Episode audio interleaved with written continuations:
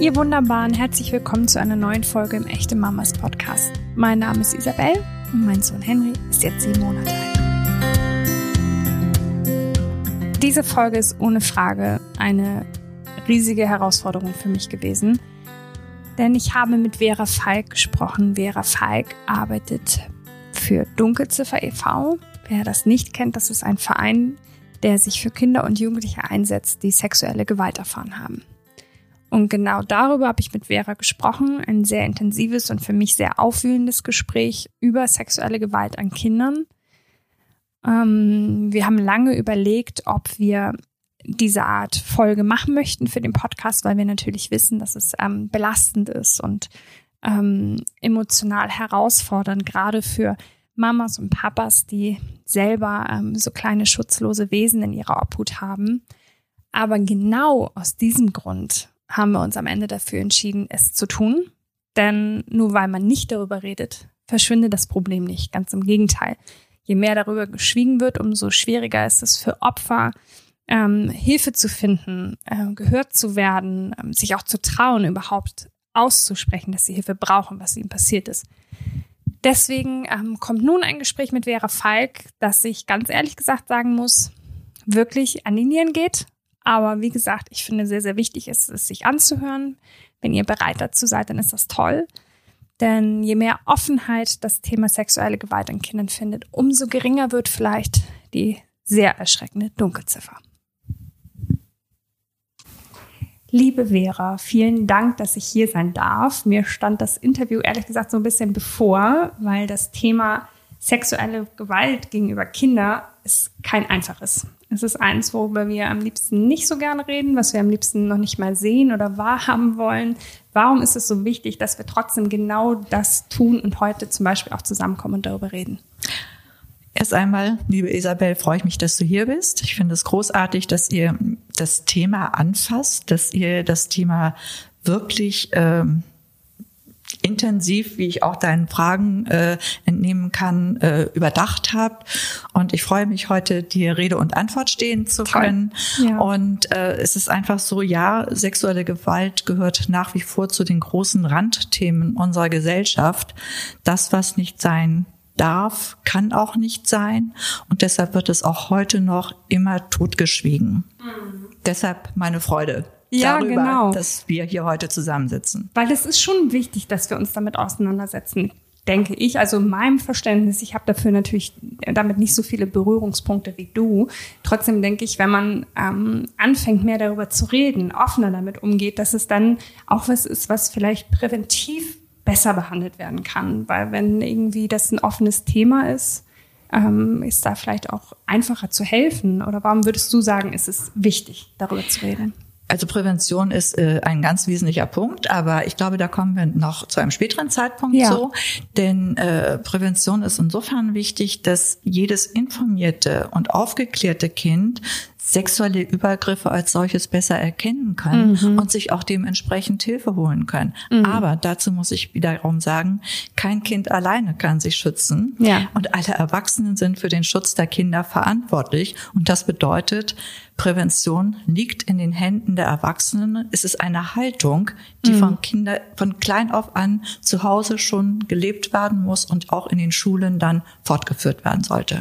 Ja, deswegen haben wir uns auch überlegt, dass wir äh, zwei Folgen aus diesem Thema machen und dem Thema der Prävention eine ganze eigene Folge widmen, weil es halt eben so wichtig ist. Und weil es wichtig ist, reden wir jetzt darüber und deswegen gleich am Anfang die Frage, ähm, die sich nicht gut anfühlt, aber wie viele sexuelle Übergriffe an Kindern werden jährlich verzeichnet? Ja, laut der polizeilichen Kriminalstatistik wurden 2019 15.701 Kinder sexuell missbraucht. Das ist allerdings, äh, das ist ein Anstieg von neun Prozent zum Vorjahr. Äh, durchschnittlich gehen wir in den letzten Jahren immer davon aus, dass 14 bis 15.000 Kinder sexuelle Gewalt in Deutschland erleben. Das sind täglich 43 Kinder praktisch zwei Schulklassen voll, die in Deutschland sexualisierte Gewalt erleben. Das ist grausam. Und noch grausamer ist, dass die Dunkelziffer, schätze ich, höher ist. Wie, wie hoch, wo liegt die? Ja, das ist sehr schwer äh, zu sagen. Dunkelziffer ist mhm. eben die Dunkelziffer. Experten schätzen, dass die Dunkelziffer 10 bis 15 Mal höher ist. Das bedeutet, dass jährlich 200.000 Kinder in Deutschland sexuelle Übergriffe erleben. Die WHO spricht allerdings von einer Million Kinder. Nur in Deutschland. Nur in Deutschland. Nur in Deutschland. Ja. Also ich meine, die Zahl davor ist schon grausam, ja. aber ähm, okay. In welchem Alter befinden sich die Kinder, die zu Opfern werden? Das Kindesalter in Deutschland endet ja mit 14 Jahren. Mhm. Und das bedeutet, dass Kinder von 0 bis 14 Jahren sexuelle Übergriffe erleben. Am häufigsten betroffen sind Kinder im Alter, im Kindergartenalter und okay. Grundschulalter, doch auch schon Säuglinge und das in einem stark zunehmenden äh, Fall und Kleinkinder werden sexuell missbraucht, wie gerade die letzten Fälle in Staufen und Bergisch Gladbach mhm. gezeigt haben, was ja auch durch die Medien wirklich ja. äh, bekannt wurde, dass eben die Säuglinge eben wirklich äh, ganz gefragt sind bei den Tätern. Es ist gruselig, auch diese Furchtbar. Aussage ist gruselig, ja. aber es ist eine Tatsache. Und was eben auch noch dazu kommt, dass es nicht nur Täter, sondern auch Täterinnen gibt äh, und das sind 75 Prozent der Täter stammen aus dem sozialen Umfeld. Das heißt, mhm. es sind Erwachsene, die die Kinder kennen und denen sie vertrauen. Mhm. Und äh, wenn die Erwachsenen, diese Täter eben aus dem sozialen Umfeld kommen, riskieren sie kaum, dass von dem Verbrechen äh, die Öffentlichkeit erfährt. Mhm, Weil es dann wahrscheinlich innerhalb dieses Kreises bleibt. Genau. Und vielleicht ist es für Kinder ja auch noch mal schwerer, über eine Person zu reden, die von der Familie geliebt wird, also die geschätzt wird, der vertraut wird, da zu sagen, der, die, dieser Mensch wurde übergriffig, ist ja vielleicht noch noch schwerer ja, als Kinder von, schämen sich. Kinder mhm. haben auch Angst, dass ihnen nicht geglaubt wird. Und ich habe immer ich erwähne das sehr häufig. Wir haben eine heute junge Erwachsene, die wir schon seit vielen, vielen Jahren mhm. begleiten. Mhm. Und die hat äh, damals gesagt, ich hatte einen Tagvater und ich hatte einen Nachtvater. Mhm. Und den Tagvater habe ich geliebt. Den Nachvater, den Nachtvater, ja, den habe ich gehasst. Aber der Tagvater ist mit mir in den Zoo gegangen mhm. und der Vater hat mir meinen Reitpony bezahlt.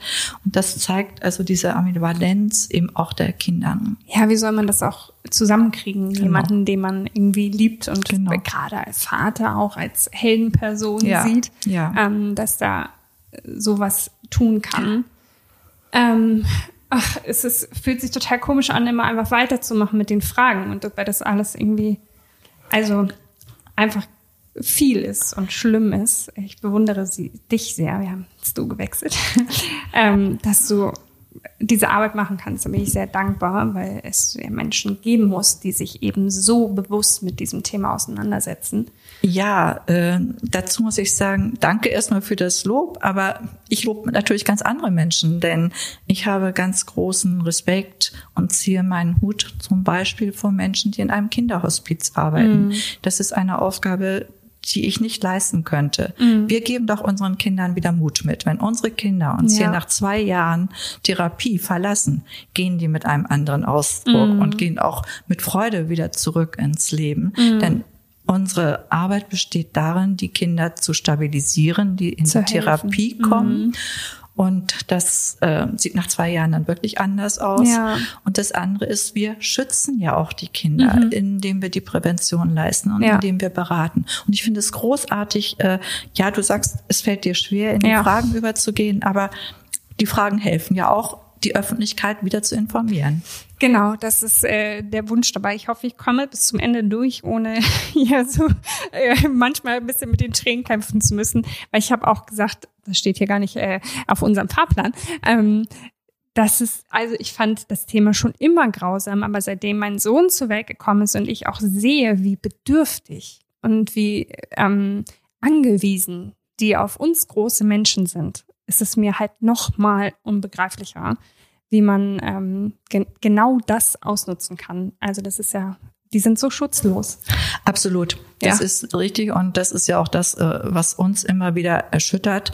Äh, Ich möchte jetzt nicht deinen Tag ähm, besonders schwer machen, aber äh, unser Alltag äh, bringt natürlich viel Trauriges Ja. mit sich, viel Schreckliches mit sich, aber äh, wir empfinden auch häufig Wut und äh, bei uns ist es so, wenn besonders schwere Fälle reinkommen, dann geben wir uns gegenseitig das erste Ohr und tauschen uns Ja. aus oder wir sagen auch, komm, fahr mal runter an die Elbe, mach mal einen Spaziergang, Ja. äh, gib es mal ab. Denn äh, wenn wir das nicht mehr können, dann kann man auch diesen beruflichen Alltag nicht mehr ausüben. Dann Ja. muss man wirklich die Reißleine ziehen. Das Ja. wissen wir aus anderen Bereichen. Das wissen wir von der Polizei, mit der wir sehr eng Mhm. zusammenarbeiten, dass äh, Menschen wirklich auch ausbrennen können. Klar. Und dann muss man gehen. Klar, mhm. also man muss auch gut auf sich selbst Ja, ja. achten, auf jeden Fall. Wir haben eben darüber gesprochen, in welchem Alter Kinder zu Opfern werden. Gibt es auch einen Unterschied, wie viele Mädchen oder Jungen Opfer sexueller Übergriffe werden? Ja, zwei Drittel der Opfer sind Mädchen und ein Drittel eben Jungen. Mm, okay, also schon ein deutlicher Unterschied. Und sind die sexuellen Übergriffe in der Regel einmalig oder ist es so, dass ein Kind sich dieser Gewalt immer wieder ausgesetzt sieht? Also sagt es eben in dem Beispiel von dem Vater, ist es äh, wohl etwas Regelmäßiges gewesen, aber ist es meist so oder sind das Also bei Fremdtätern sind die Taten tatsächlich meistens einmalig.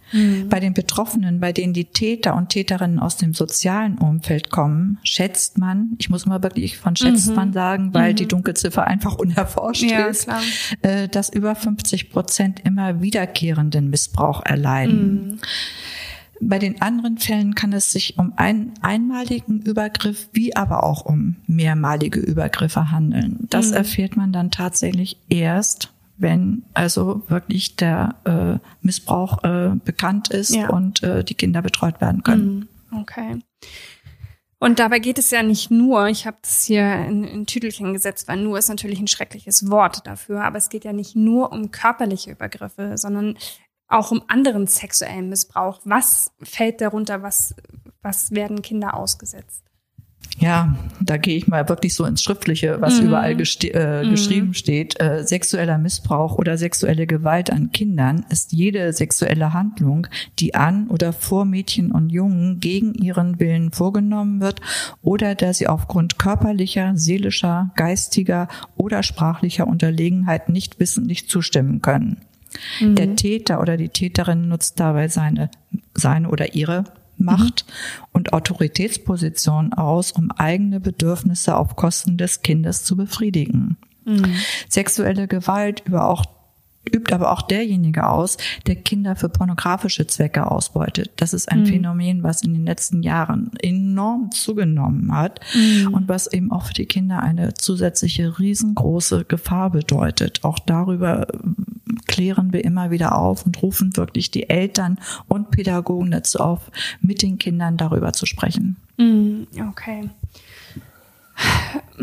Besonders, äh, erstmal muss ich nochmal zurück zu was, was mir jetzt schon ein paar Mal aufgefallen ist, dass man, du immer Täterin noch dazu sagst. Ne? Ich glaube nämlich, dass es in den Köpfen oft noch weniger stattfindet, als Täter zu sehen.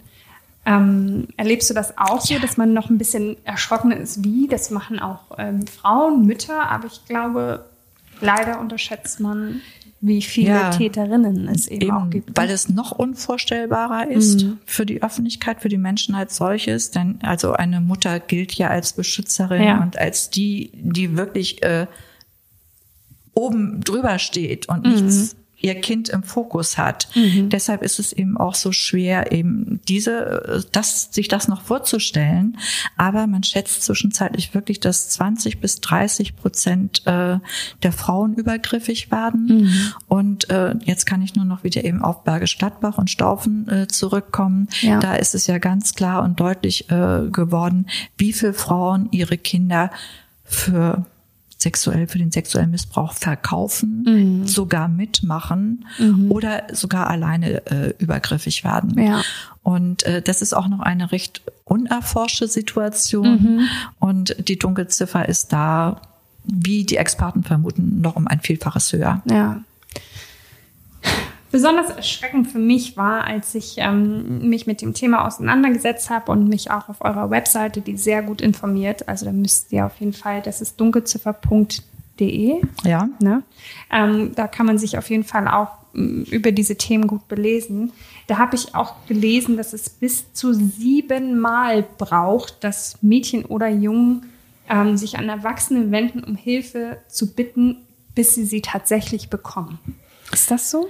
Äh, ich muss jetzt fast mit Jein ja. äh, antworten. Ähm, zunächst noch einmal, also was nicht sein kann, darf auch nicht sein. Mhm. Und sexuelle Gewalt ist eben ein schwieriges Thema. Und Fakt ist, dass den Kindern oft nicht geglaubt wird. Mhm. Äh, diese sieben Mal, das hat man bis vor einigen Jahren, und das steht eben auch noch auf unserer Homepage, immer wieder äh, gesagt. Es ist heute aber so, ähm, dass wir aus unserem Alltag wissen und wir sind bundesweit sehr gut vernetzt und mhm. arbeiten eben auch mit anderen Einrichtungen, die das bestätigen, dass äh, Kinder ab einem gewissen Alter, so zwölf, dreizehn, manchmal auch schon elf, eher Freundinnen oder auch Freunde ah. ansprechen, okay. die mhm. dann wiederum von außen eben äh, in der Schule oder auch im Freundeskreis mhm. oder ihre Eltern eben darüber informieren, so dass diese sieben so ein bisschen äh, verwackelt ist ja. und eben der ähm, die heutige Situation eben was ich sagte, eben auch im Freundeskreis schon eher stattfindet. Dann okay. ist äh, äh, ein anderer Weg eben da. Aber Tatsache ist eben, dass Kinder ganz, ganz häufig jemanden ansprechen müssen, bis sie Gehör finden. Warum ist es so wichtig, dass wenn wir es nicht sehen wollen, es nicht glauben wollen, aber es uns trotzdem angetragen wird von einem Kind, warum wir das ernst nehmen? Also ich meine, die Frage übt sich eigentlich, aber ich möchte es einfach nochmal ausgesprochen haben. Ja, ja, ganz wichtig ist es eben auch wirklich zu wissen und wahrzunehmen und aufzunehmen. Kinder erfinden keinen Missbrauch. Mhm. Deshalb ist es immer wichtig, die Signale von Kindern ernst zu nehmen mhm. und es nicht mit seinen Sorgen und Nöten allein zu lassen, sondern mit Kindern in den Dialog zu treten, sich mit ihnen auseinanderzusetzen und äh, ja, sich mit mhm. zuzuhören und ihnen zu glauben. Ja. Ob etwas passiert ist oder nicht, ist einfach dann eine andere Frage. Und Ruhe zu bewahren. Es ist ganz, mhm. ganz wichtig, mit einem Kind sich ruhig auszutauschen und nicht selbst in Hektik zu fahren. Das mhm. macht wiederum den Kindern Angst ja, und okay. bedeutet für sie, oh je, was habe ich jetzt getan? Jetzt hat meine Mama oder mein Papa Angst und das darf gar nicht sein okay. und fährt wieder zurück. Okay, ja, damit hast du schon ein bisschen was von meiner nächsten Frage beantwortet, nämlich was sollte unsere erste Reaktion sein, außer das Kind ernst zu nehmen, wenn wir von diesen sexuellen Übergriffen erfahren. Du hast gesagt, ruhig bleiben, mit dem Kind in Dialog gehen. Ja, ja, im Grunde genommen ist meine Antwort die vorige äh, mhm. schon. Also ruhig bleiben, zuzuhören, ihm zu glauben mhm. und äh, nicht bohrend zu sein und sagen, mhm. oh, da mhm. ist doch was und du musst es mir jetzt erzählen. Mhm. Das darf überhaupt nicht sein. Das Kind merkt diese Signale, zumindest eben gerade weil es äh, eventuell Missbrauch erfahren hat, mhm. kennt das Kind die Situation unter Druck gesetzt worden zu sein. Denn Täter gehen ja oftmals sehr äh, subtil zunächst mm. vor und sprechen von guten Geheimnissen und von schlechten Geheimnissen. Mm. Und das machen alle Erwachsenen mit den Kindern. Und du hast ja auch Spaß dabei und du findest es doch schön. Mm. Und das mhm. ist unser wunderbares Geheimnis. Und wenn du deiner Mama oder deinem Papa etwas davon erzählst, dann passiert denen eventuell was Böses. Und das möchtest du ja nicht. Und daher kennen. Kinder eben auch Drucksituationen. Ja. Und es ist eben. Und reagieren da sehr sensibel genau, drauf. Ne? Genau. Ähm, oft sind es ja nicht Mm, Kinder, die, also darüber zu sprechen, braucht ja nochmal eine extra Portion Mut. Ähm, ist, man muss seine Scham überwinden, mhm. die Kinder ähm, leider dabei empfinden. Wie können wir erkennen, auch wenn es nicht klar ausgesprochen wird, gibt es irgendwelche Anzeichen, dass ein Kind sexuellen Übergriffen ausgesetzt ist? Du schüttelst schon. Davon träumen wir. Nein, ja. es gibt keinen mhm. eindeutigen Symptomkatalog. Mhm. Es gibt wirklich keine eindeutigen Symptome, die gezielt darauf hinweisen, dass ein Kind sexuelle Gewalt erlebt hat. Mhm.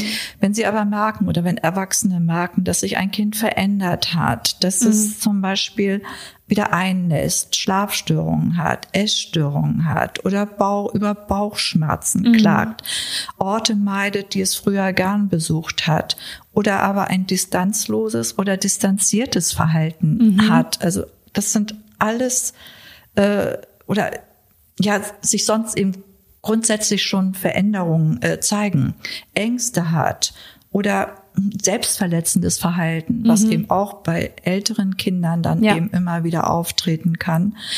Das alles können, müssen aber keine Anzeichen für sexualisierte Gewalt sein. Es können auch andere Probleme mhm. vorliegen. Wichtig ist es aber auch da immer wieder zu sagen und darauf zu achten, bitte das Kind ansprechen, in den Dialog treten. Mhm. Denn all das sind ja zumindest Zeichen, dass es dem Kind nicht gut geht, ja, dass, dass das Kind Ängste hat, ja. dass irgendetwas passiert ist. Mhm. Deshalb auch unsere Aussage immer wieder, es muss nicht sexuelle Gewalt sein, es kann aber, es kann alles andere sein, mhm. aber dem Kind, das Kind braucht Hilfe und mhm. die kann eben nur von uns Erwachsenen kommen. Und wie ist es dann, wenn wir jetzt einen Verdacht haben oder ein Kind uns das gegenüber auch äußert? Was sind wirklich konkrete erste Schritte? Du hast eben gesagt, es braucht Hilfe von Erwachsenen. Aber ich kann mir vorstellen, ich bräuchte als ähm, Unerfahrene auf dem Gebiet dieser Art von Hilfe auch Hilfe. Also kann man sich an euch wenden? Soll man sich an die Polizei wenden? Gibt es irgendwie einen Weg, der eingeschlagen werden sollte? Ja, auf jeden Fall. Denn wie ich es eben schon sagte, das Kind braucht Hilfe. Mhm. Und wir empfehlen immer wieder, sich an eine Einrichtung wie Dunkelziffer zu wenden. Ja. Äh, es gibt in Hamburg, aber auch bundesweit sehr, sehr viele Einrichtungen, an die man sich wenden kann. Man sollte nicht gleich zur Polizei gehen, denn die Polizei ist verpflichtet, Anzeige zu erstatten, okay. wenn äh, mhm. ein solcher Verdacht im, im Polizeiapparat mhm. erwähnt wird. Das machen wir zum Beispiel grundsätzlich nicht, sondern wir äh, hören zu, wir überlegen gemeinsam mhm. mit den Ratsuchenden, wie man vorgehen kann und äh, überlegen Handlungsmöglichkeiten, Erkennungsmerkmale natürlich vorrangig mhm. und äh, und erörtern dann gemeinsam, welche Schritte eingeleitet werden kann. Okay. Können. Aber auch da ist es immer wichtig, wieder ganz ruhig zu bleiben, dem Kind auch zu vermitteln, wir suchen jetzt Hilfe und du bist nicht allein, es wird dir geholfen mhm. und es muss dann nicht jetzt ad hoc alles äh, sofort und umgehend mhm. äh, geschehen. Ganz wichtig ist es, dass dann, wenn es wirklich äh, zu der Erkenntnis kommt, dass, äh, kommt, dass etwas vorliegt, natürlich Täter und Opfer zu trennen. Das ja. ist dann aber schon einer der Wege der Handlungsmöglichkeiten ja, ja. und eben der nächste Schritt. Okay, du hast eben schon gesagt, ähm, man kann sich zum Beispiel an Organisationen wie Dunkelziffer wenden. Helft ihr an sich auch Eltern oder Betroffenen ähm, ganz losgelöst von den Kindern oder ist, ähm, also gibt es, weil für Eltern ist es natürlich auch grausam, wenn dem Kind was widerfährt. Haben die ähm, Möglichkeiten der Unterstützung, der Hilfe, Gesprächsmöglichkeiten? Ja, ich fange doch da einfach wirklich mal an bei mhm. unserem Alltag. Ich mhm. denke, das ist der einfachste Weg. Mhm. Wenn jetzt zum Beispiel uns erreichen Anrufe, das sind bei uns die Erstberatungsanrufe ja. äh, aus dem Elternkreisen, aus dem Freundeskreis von Kindern, von Pädagogen, von Erziehern mhm. und Erziehern, aus äh, Einrichtungen, in denen sich Kinder aufhalten. Aber da mhm. ist da ist wirklich die Bandbreite Bandbreite riesengroß. Mhm. Äh, und für uns bedeutet das, dass wir damit erreichen, dass alle Menschen, die einen sexuellen Missbrauch vermuten, sich dann auch wirklich äh, an Einrichtungen wenden mhm. und den Mut haben, darüber zu sprechen. Ja. Wenn dann der erste Anruf bei uns eingeht und im Großraum Hamburg laden wir dann zu persönlichen Beratungsgesprächen ein. Äh, Bundesweit äh, leiten wir dann an andere Einrichtungen vor Ort weiter, die wir aufgrund unserer Vernetzung gut kennen. Mhm. es gibt auch einen Online-Beratungsführer. Nicht in jedem kleinsten Dorf kennen wir dann eine Einrichtung, mhm. aber der bundesweite Beratungsführer hilft dann und wir können dann eben okay. weitervermitteln. Und wie gesagt, hier in Hamburg äh, laden wir dann persönlich ein und dann kommen in der Regel die Eltern oder Begleitpersonen mhm. der Kinder zu uns. Es wird darüber gesprochen, was liegt vor, was sind die Vermutungen. Ähm, und wie kann man vorgehen, wie kann man helfen. Mhm. Dann ist es so, dass bei älteren Kindern die Kinder dann eben auch bei einem Zweit- oder Drittgespräch mitkommen. Okay. Mhm. Äh, bei kleinen Kindern eben nicht. Äh, es gibt auch sogenannte Helferskonferenzen, wenn jetzt wirklich ein richtig massiver Verdacht vorliegt, Dunkelziffer als solches handelt nicht, dann treten wir an den allgemeinen sozialen Dienst heran. Okay. Oder die treten auch an uns heran und es wird gemeinsam überlegt äh, und auch gehandelt, dann mhm. selbstverständlich selbstverständlich, mhm. wie man vorgehen kann. Okay. Wenn dann ein Kind bei uns angebunden wird, zum Beispiel in der Therapie, wir betreuen Kinder im Moment von viereinhalb bis 17 mhm. äh, Jahren, dann sind die in der Regel zwei Jahre bei uns. Da finden selbstverständlich auch immer Elterngespräche mhm. statt. Also das gehört zu einer ja. Begleitung dazu. Ja. Wenn dann unser Team feststellt, dass die Eltern besondere Hilfe benötigen, dann sind bei uns auch Begleitstunden wir mhm. nennen das nicht Therapiestunden, mhm. sondern Begleitstunden eben möglich.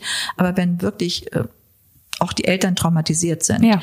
dann verweisen wir eben an Einrichtungen, die eben auch Erwachsene betreuen. Okay. Ich finde, das ist ähm, ein gutes Gefühl, dass es ähm, sowas wie Dunkelziffer gibt, weil also wenn etwas so Grausames passiert, dann tauchen ja Gefühle auf, die man so noch nie empfunden hat, nehme ich an. Ähm, und die einfach überwältigend sind im negativen Sinne. Und zu wissen, dass man da nicht alleine durchgehen muss, sondern halt sich an Dunkelziffer beispielsweise wenden kann und ihr ja auch wisst, was zu tun ist, wie es zu tun ist, ähm, nimmt ja vielleicht so ein bisschen die Angst vor dem ersten Schritt. Ne? Ja, ja, das ist unsere Hoffnung, ja. aber ich kann immer nur wieder auch auf meine Erstaussage zurückkommen. Es ist ein Randthema unserer Gesellschaft mhm. und die Angst, auch der Familie sich äh, zu öffnen und mhm. Hilfe zu holen, ist immer noch mit einer ganz großen Hemmschwelle verbunden, weil natürlich auch da ganz viele Vorwürfe ja, ja, ja, ja. oder Eltern machen sich Vorwürfe. Ich habe nicht auf mein Kind geachtet mhm. und ich habe nicht aufgepasst und ich habe es nicht erkannt. Mhm. Und das ist äh, eine fatale Situation. Deshalb wirklich immer wieder hinsehen, helfen, handeln. Mhm. Jede Hilfe ist kostenlos in diesem mhm. Bereich und die Einrichtungen sind spezialisiert und man geht da ja nicht mit auf hausieren und auf die Straße. Ja. Also es ist alles anonym und ja. äh, wir haben alle Schweigepflicht. Insofern äh, ja. wieder unser Ruf in die Öffentlichkeit, bitte achtet auf die Kinder und sucht selber Rat und Hilfe. Ich glaube, was du gerade angesprochen hast, ist ein, kein unentscheidender Punkt, dass man natürlich ähm, als Eltern sich auch in der Verantwortung sieht, zu erkennen, wenn etwas nicht in Ordnung ist und ähm, man dann vielleicht es gar nicht wahrnehmen will, weil das bedeutet, man gibt sich selbst einen Teil der Schuld. Man gibt sich selbst irgendwie oder man sagt sich selbst, man hat da in seiner Pflicht versagt. Aber ähm, es sollte ja einfach zweitrangig sein. Erstmal geht es darum, wie du sagst, zu helfen, irgendwas zu tun. Ne? Ja, das ist das eine. Und Experten, wir ich erwähnte es eben schon, wir arbeiten natürlich sehr, sehr, sehr eng mit Jugendeinrichtungen zusammen, aber eben auch sehr eng mit äh, Polizeibeamten, weil wir eben auch äh, Seminare für die Ermittlungsbehörden mhm. geben. Und daher kennen wir auch deren Alltag sehr gut. Mhm. Und diese Experten sprechen davon, äh, dass äh, Kinder, die aus einem sogenannten Mangelmilieu kommen, mhm. besonders empfänglich für die Täter sind. Mhm. Dieses Mangelmilieu äh, entspricht aber nicht dem finanziellen Rahmen, sondern mhm. dem emotionalen Rahmen. Mhm. Wie viele Eltern haben heute gar keine Zeit mehr, auf ihre Kinder zu achten? Ja. In vielen Haushalten gibt es keine gemeinsamen Essenszeiten mehr. Mhm. Äh, viele Eltern sind äh, beide berufstätig und die Kinder sind häufig sich selbst überlassen, sitzen auch vom Internet oder vom mhm. Fernseher, sehen auch Filme, die weiß Gott nicht altersgerecht mhm. sind und können selber dann schon gar nicht mehr unterscheiden, was richtig und ja. gut ist und äh, was zum normalen Alltag gehört. Ja. Und äh, da ist eben immer wieder auch die Aufsichtspflicht der Eltern gefragt. Und wenn sie dann für sich feststellen, ups, ich habe versagt, mhm. dann wird es eben auch oft nicht gesagt. Ja, wiederum. ja verstehe. Dunkelziffer bietet auch Krisenintervention an. Was verbirgt sich hinter diesem Begriff? Was können wir uns darunter vorstellen? Ja, schlussendlich ist jede Beratung eine Krisenintervention. Ja, ja. Das ist uns hier natürlich auch mhm. allen bekannt. Aber wenn wir um Hilfe gebeten werden, um in einer Krise zu helfen, äh, bedeutet das für uns, dass Kriseninterventionen oder wir, wir benennen es einfach anders. Was ich eben sagte, jede Beratung ist eine Krisenintervention. Mhm. Aber wenn ein Hilferuf aus einer Einrichtung kommt, zum Beispiel in der Kinder okay. dauerhaft untergebracht ja. werden. Sei es die Schule, sei es die Kita, sei es ein Sportverein, sei es etc. Mhm. pp. Alles, mhm. was darunter äh, fällt, äh, als Einrichtung, in denen sich Kinder eben dauerhaft aufhalten, mhm. dann sprechen wir von einer Krisenintervention. Okay. Das äh, bedeutet, dass äh, in der Einrichtung meistens äh, ja alle völlig fassungslos sind mhm. und völlig hilflos sind mhm. und überhaupt nicht wissen, was passiert. Mhm. Und dann äh, fährt zum Beispiel ein Team von Dunkelziffer immer zu zweit raus okay. oder wir laden zu uns ein, mhm. weil äh, manchmal Entschuldigung, wenn ich das so sage, ein Hühnerhaufen, der wirr durcheinander schwebt, Klau, eben da ja. auch ist, mm. äh, aus Ängsten und aus mm. Unsicherheiten und so. Dann ist es so, dass eine unserer Beraterinnen ähm, Protokoll führt mhm. und eine unserer Beratung, äh, Beraterinnen äh, das äh, Gespräch führt.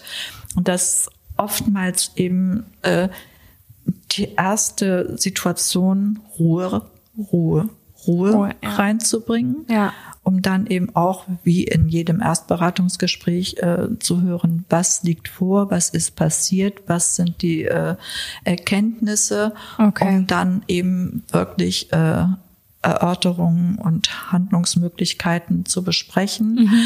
Ähm, auch da ist es dann nicht ungewöhnlich, sondern recht häufig der Fall, dass es dann zu sogenannten runden Tischen kommt, mhm. was eben dann mit der Leitung der Einrichtung ist, okay. Äh, mit äh, dem äh, allgemeinen sozialen Diensten mhm. ist.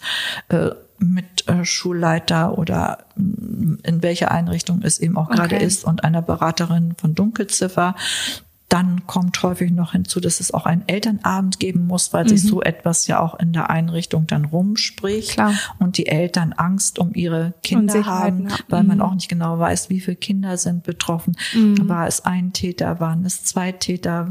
Also das ist so, mhm. so vielfältig. So eine Krisensitzung nimmt oftmals drei, vier, fünf Termine in Anspruch, okay. um überhaupt weiterzukommen. Okay. Denn ein falscher Verdacht ist ja auch ein fataler Verdacht mhm. für jemanden, der fälschlich ähm, beschuldigt, beschuldigt wird. Mhm. Und okay. das zu vermeiden, ist auch unsere Aufgabe mit. Ihr habt viele Aufgaben. viele Aufgaben, die viel Kraft erfordern. Kraft kann es auch erfordern, wenn wir den Mut haben, darüber zu sprechen, wenn wir dann noch den Mut finden, den Übergriff zur Anzeige zu bringen und dann einen Prozess zu führen. Das kann sehr, sehr belastend sein, weswegen viele sich davor scheuen. Gibt es irgendwas, was helfen kann? Ich habe zum Beispiel gelesen, dass es die Art von Videovernehmung ähm, gibt. Das heißt, dass das Kind dem Täter überhaupt nicht nochmal gegenübertreten muss bei der Aussage zum Beispiel. Kannst du dazu was sagen? Ja, zu deiner ersten Frage vielleicht. Also es dauert, wenn es zu einer Anzeige kommt, ist es tatsächlich so, dass es oft bis zu anderthalb Jahre Wahnsinn. dauern kann, bis es überhaupt zu einer Verhandlung kommt. Okay. Das ist eine unglaublich schwere und ja. belastende Zeit für ja. äh, die gesamte Familie ja. oder eben auch die Begleitperson, je nachdem, wo sich das Kind eben aufhält. In dieser Zeit ist es aber ganz wichtig, dem Kind zur Seite zu stehen mm. und es eben zu unterstützen, das mm. überhaupt auszuhalten. Und äh, was die Videovernehmung anbetrifft, äh, wissen wir eben auch aus unserer Zusammenarbeit äh, mit äh, den Ermittlungsbehörden, mm. dass es in vielen Bundesländern durchgeführt wird, ja. aber bei weitem noch nicht in allen. Mm. Und das ist natürlich, das bedeutet aber, dass zum Beispiel ja bei der Erstvernehmung äh, ein Richter schon mm. anwesend sein muss mm. oder sollte, damit es überhaupt auch zugelassen mm. wird. Okay. Äh, und wie gesagt, wir wissen eben, dass es in vielen Bundesländern sehr, sehr unterschiedlich gehandhabt wird. Und ähm, okay. es gibt natürlich eben jetzt auch äh, Begleitung für die Kinder. Unsere Therapeutinnen gehen zum Beispiel dann eben auch mit in die Gerichtsverhandlungen mhm. und begleiten die Kinder, mhm. wenn sie bei uns angebunden sind.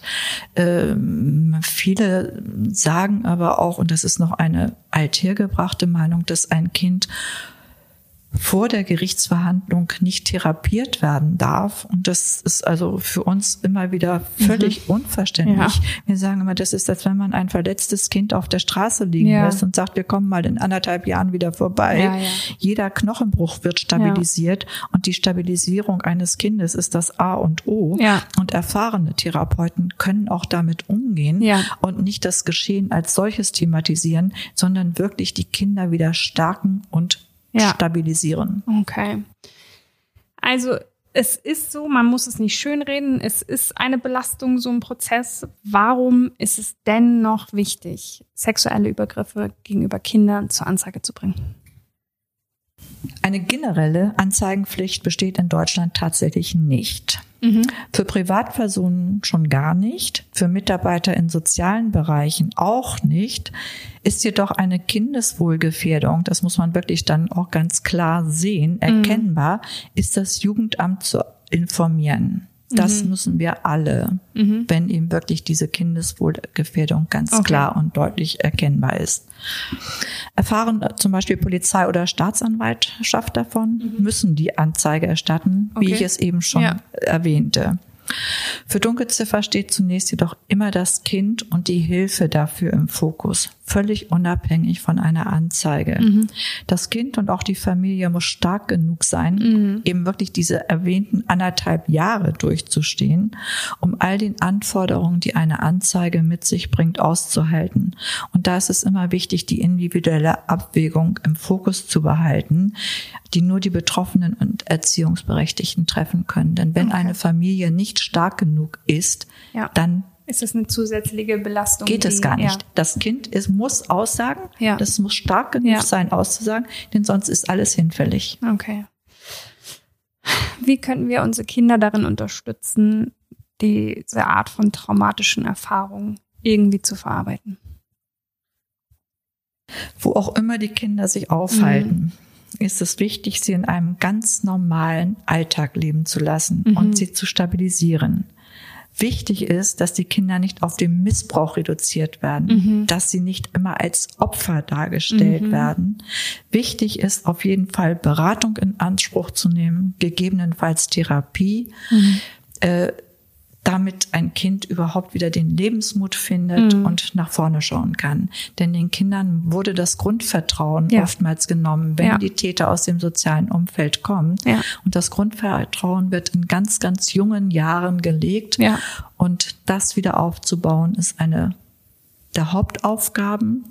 Was auch eine langjährige Therapie nicht verhindern kann, ist, dass es trotzdem immer wieder Zeiten geben kann. Es triggert, dass Klar. auch Kinder Klar. wieder zu uns zurückkommen. Mhm. Jede Hilfe ist dann wieder wichtig, aber mhm. äh, es ist nicht so, dass Kinder auch mit einer schweren Traumatisierung nicht wieder in einen normalen Alltag zurückkehren können. Vielen Dank, liebe Vera, für dieses Gespräch. Ähm, ja, ich habe schon gesagt, es ist wichtig, dass wir darüber reden, egal wie sehr es uns zusetzt, ähm, damit es irgendwie mehr Offenheit findet. Deswegen freue ich mich, dass wir auch gleich nochmal über die Prävention sprechen. Jetzt atmen wir einmal ganz kurz durch. Sehr, sehr gerne. Ich denke, besonders du musst durchatmen, weil es einfach ist. Ich erlebe es nicht ja. selten, dass eben so die Erkenntnis darüber, was tatsächlich passiert bei uns in Deutschland, ja. jeden Tag, in jeder sozialen Schicht und immer wieder ja. ähm, schwer zu verdauen ist. Ist es. Aber ich habe es sehr gerne gemacht, in der Hoffnung, dass ihr damit eben auch sehr, sehr viele Menschen erreicht Unbedingt, und ja. immer mehr Erwachsene und Mütter und. Väter oder. Familien achtsamer werden. Das wünschen wir uns sehr. Vielen Dank. Wir hören uns gleich. Sehr, sehr gerne.